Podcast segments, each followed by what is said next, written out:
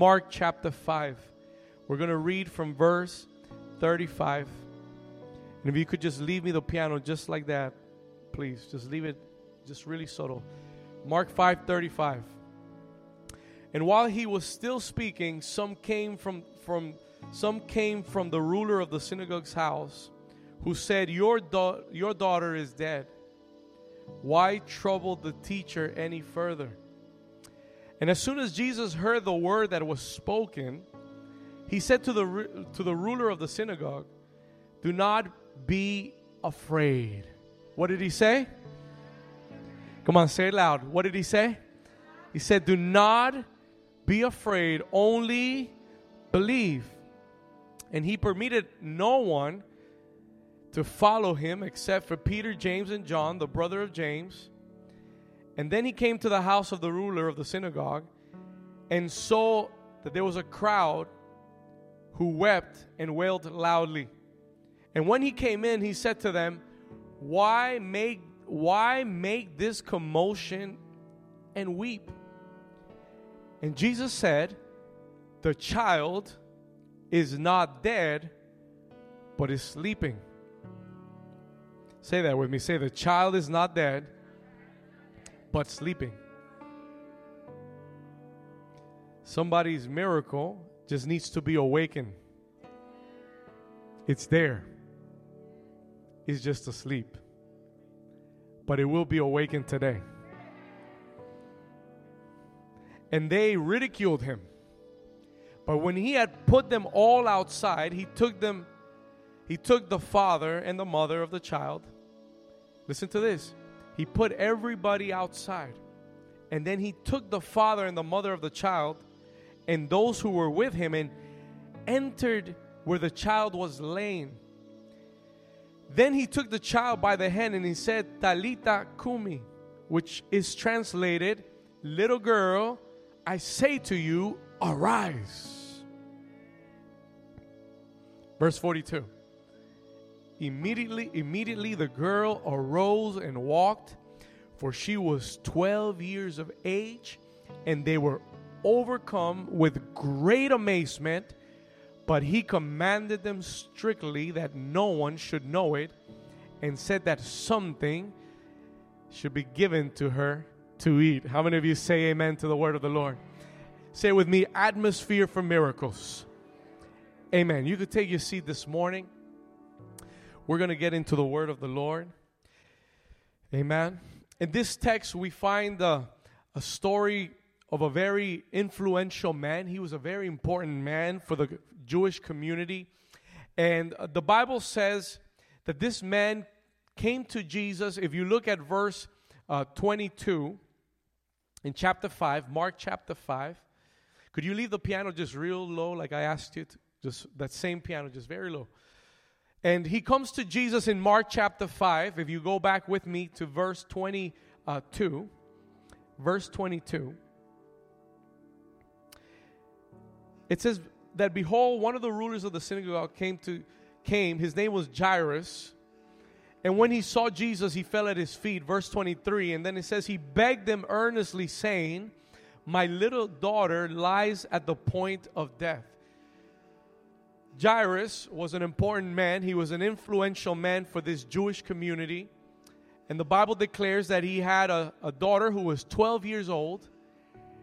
And he begged Jesus to come to his house because his little daughter was at the point of death. Are you guys with me here?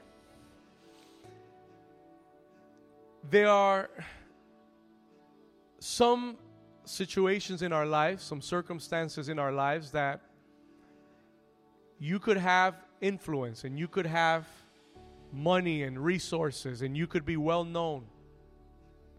But there are some circumstances in our lives that we are going to face that we are going to need the hand of God in order to see a change. How many of you understand that? Even if you are well connected and even if you have many resources, there are some things that medicine cannot heal. There are some things that money cannot buy. There are problems that money can't solve. And this man, being an important man and being an influential and maybe having resources and whatever have you, he asked Jesus, he said, Can you come and lay your hands on her? Because there are some things that only the hand of God can change in our lives. I believe that with all of my heart. There are some things that only the hand of God in our lives can change. And Jairus knew that. And he said, Can you come and lay your hands on her? He had the faith to believe that if Jesus would put his hands on her, she would be healed. I have good news for you today. Jesus answered, and he answered in a positive way. He said, I'll go. I'll go lay my hands on, on your daughter. I'll go heal her. And the good news that I have for you today is that Jesus wants to heal. It is his desire to heal. It is, it is his purpose to heal you.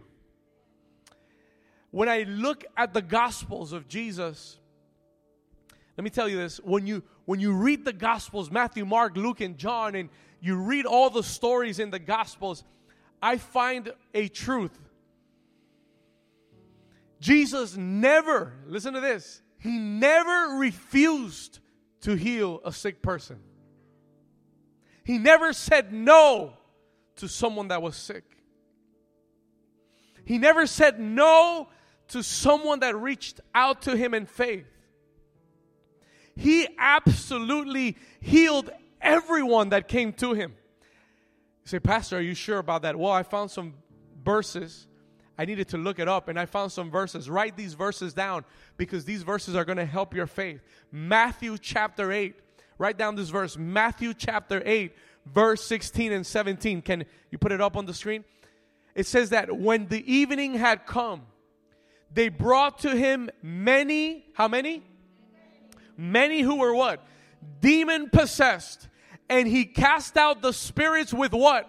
With a word. And he healed how many? Come on, say it loud. He healed how many? All that were what? Sick. Verse 17 that it might be fulfilled, which was spoken by Isaiah the prophet, saying, He himself took our infirmities and bore our sickness. How many of you say amen to that? And I said, God, is that enough? And then I looked up and I found this verse in Matthew chapter 4, verse 23. Matthew chapter 4, verse 23. And it says that Jesus went about all Galilee, teaching in their synagogues preaching the gospel of the kingdom. Say with me, the gospel of the kingdom. You know what is the gospel of the kingdom? That the king is here on the earth and that his kingdom of healing and deliverance is, has come to be manifested. And he was preaching that gospel and healing all kinds of what? Are you reading this with me? Not only did he heal all of them, but he healed all kinds of sicknesses.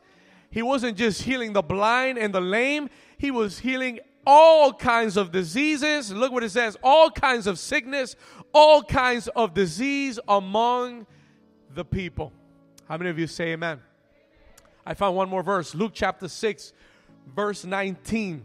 This is good. This is good theology. Luke chapter 6, verse 19 and the whole multitude they sought to touch him for power went out from him and healed them all not only were they asking anymore for him to lay hands on them they were looking to just touch him because they believed that if they touched him they would be healed. And the bible says that everyone who touched him was healed.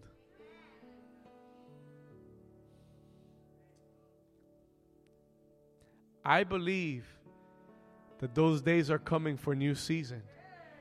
When every person that walks into these meetings will be healed. every person will be healed. Pastor, why is it that sometimes people then, if it is God's desire and God's will to heal them all, if it is God's desire to bring healing to his people, why is it then? And, and let me tell you something. Some, some, someone could read these verses and say, well, that's what Jesus did back then. The book of Hebrews says Jesus is the same yesterday, He's the same today, and He will be the same tomorrow. Let me tell you this listen to me carefully. It is the will of God, it is His will to heal your life. There is no question about it. It is His will to heal your life. It is the will of God that you will be healed and that you will be delivered from everything that has oppressed your life. The Bible says that He came to destroy the works of the enemy. Do you believe that? I believe that today, even oppression will be lifted from your life. Oppression will be lifted from your mind, from your heart. Every weight that has that has put you down, God is going to lift it up today. Amen. Why is it, Pastor, that a lot of times people don't get healed? Why is it that a lot of times people don't see a miracle in their lives? In the text that we read in, in, in Mark chapter 5, I find three reasons. I find three enemies of miracles. There are three enemies of miracles that I want to just quickly share with you this morning. And I want you to know what these are because when you are able to identify them and remove them, you can start to create an atmosphere for miracles in your life. Amen? Listen to this. Listen to this. Jesus says to the man, I am going to your house. And he says to him, I'm going to lay my hands on your daughter. And and I can imagine, I don't know if you would be happy, I would be happy if Jesus was coming. I was like, thank you, Lord. Finally, the answer is there. And my faith would be stirred up. My faith would rise up because Jesus is coming. Now, something happens in verse, come with me, please, to verse 35 where we started to read, as they are walking to the house, as they're going to the house of Jairus, verse 35 says something happened. While he was still speaking, it says that some came from the ruler of the synagogue's house and they said to him, Your daughter is dead. And then they added something else. They said, Why do you trouble the teacher any further? In other words, there's nothing left to be done. She's dead it's done. And my logic tells me it's over. My reason tells me there's nothing for me to do. And this is the first enemy of miracles. Write it down human logic, reason. When we receive a, a news and we process it with our logical mind, with our human mind, our logic, our human logic, listen to me. I, I want to teach you a lesson of faith this morning.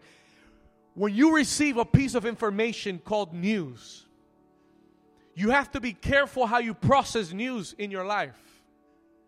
Because when you process news with a logical mind, with your human reasoning, now, don't get me wrong, God gave you human logic. And God gave you human reasoning for the things of the earth. But when you're talking about the things of the Spirit, your human logic has no place to play. Are you here with me? When we're talking about the things of the Spirit, your human logic is limited to the world. And this is the problem when you're reasoning with your logic, your logic, your mind sets limitations because your mind is a physical thing and you are constrained to this world and you'll have limitations that you'll put on God. How many of you are understanding what I'm saying? When Jairus receives this piece of information, they come to him with, with, with information and they tell him she's dead. That's a fact. Our logic says there's nothing else to be done. What happens when you let your logic rule your life? Your faith is gone. there's no room for faith.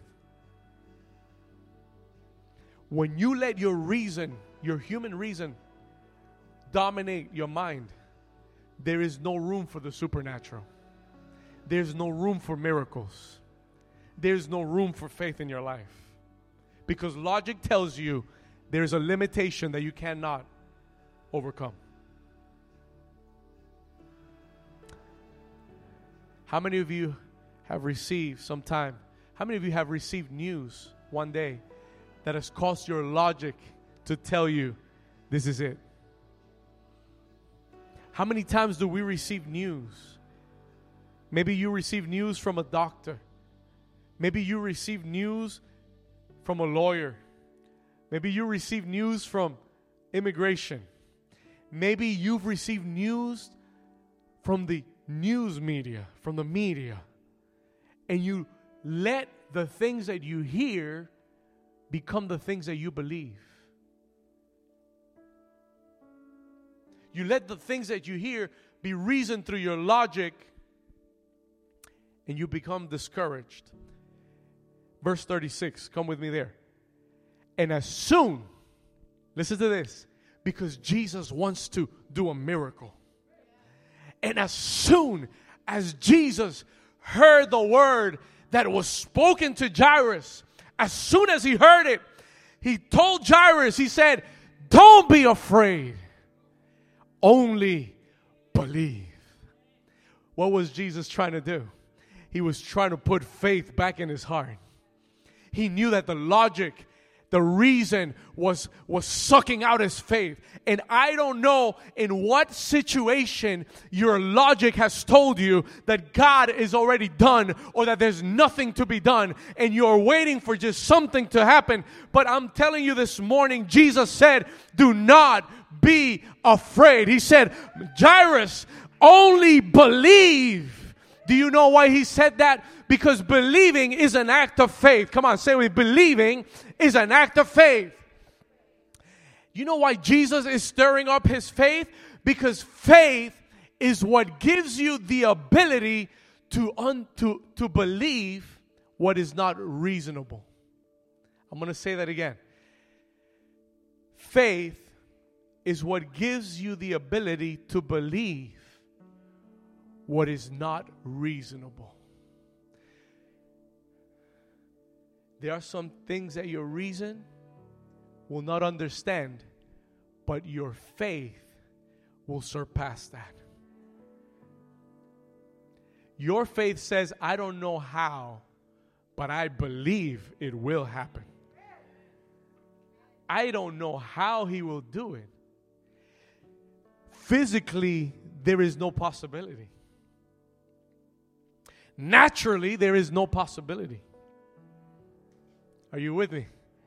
But faith says, Jesus said in Mark 9:23, he said, For them who believe, all things are possible.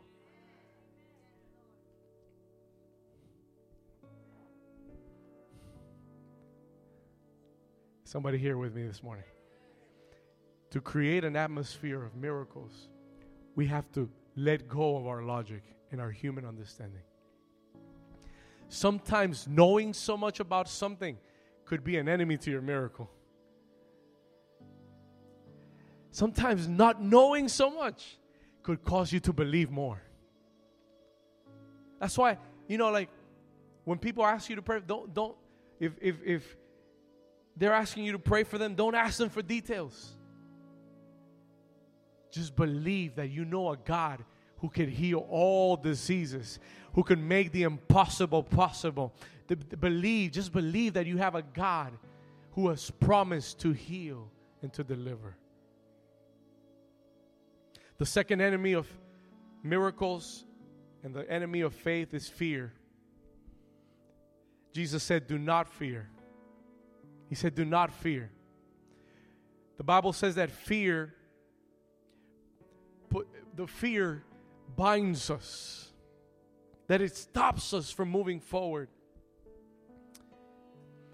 You know that fear is faith, but inverted. Faith expects the good things to come. Fear expects the bad things to come. They haven't happened, but you're expecting them and you're under fear. Fear is a product of when we've been working with our reason and our logic. He said, Do not fear, but just believe. Say with me, just believe.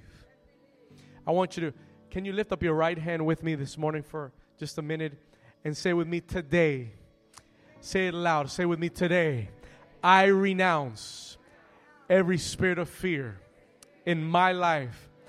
And I declare that today I receive, say with me, I receive the spirit of faith to believe for miracles in my life. In Jesus' name. Can you, can you give the Lord a strong hand clap this morning?